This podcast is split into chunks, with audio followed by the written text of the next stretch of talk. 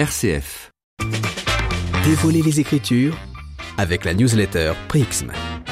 Depuis mercredi dernier pour les catholiques et à partir de dimanche pour les chrétiens orthodoxes, c'est le carême. Alors aujourd'hui, on se penche sur un des épisodes bibliques qui structure ce temps liturgique et on commence par écouter le groupe Boniem. By the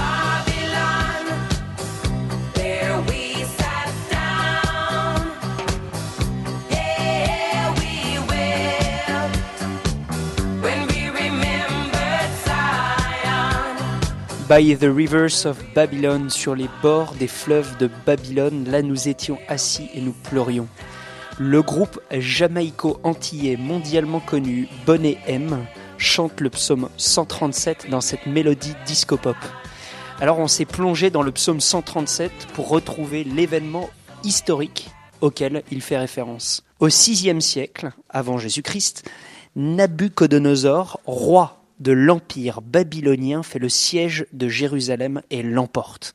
La ville sainte est pillée et détruite et la population juive est déportée à Babylone. Cet événement va marquer à jamais la mémoire du peuple juif. Ainsi le psaume 137, chanté par Boniem, By the Rivers of Babylon, fait-il mémoire de cet exil à Babylone et de la nostalgie du peuple élu qui se trouve loin de Jérusalem. Voilà ce que dit le psaume.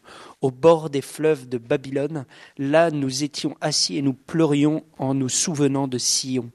Sion, cette petite montagne le mont Sion sur laquelle est bâtie la ville de Jérusalem de l'époque. Euh, Nicolas, quel lien peut-on faire avec le carême? Eh bien, l'exil ne va pas seulement marquer la mémoire du peuple juif et les écritures saintes qui l'apportent, mais également la culture occidentale et la spiritualité chrétienne.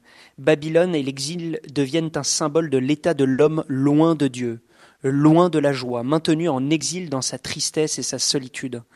Dans la tradition liturgique orientale, on chante ce psaume 137 les trois dimanches qui précèdent le carême. Les paroles invitent le croyant à faire état de son exil sur cette terre, loin de la Jérusalem céleste, loin du paradis de joie et d'amour. Tel le juif au bord des fleuves de Babylone, le croyant est invité à se retourner et à se souvenir des moments de joie de sa vie, à se retourner vers celui qui en est la source, Dieu.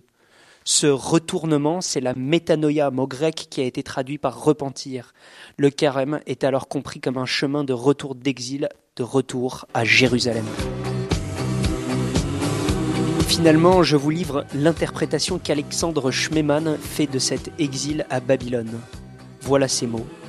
Un pays lointain. Telle est la définition de notre condition humaine que nous devons assumer et faire nôtre quand nous commençons à marcher vers Dieu L'homme qui n'a jamais fait cette expérience, ne fût-ce que très brièvement, qui n'a jamais senti qu'il est exilé de Dieu et de la vraie vie, ne comprendra jamais ce qu'est le christianisme.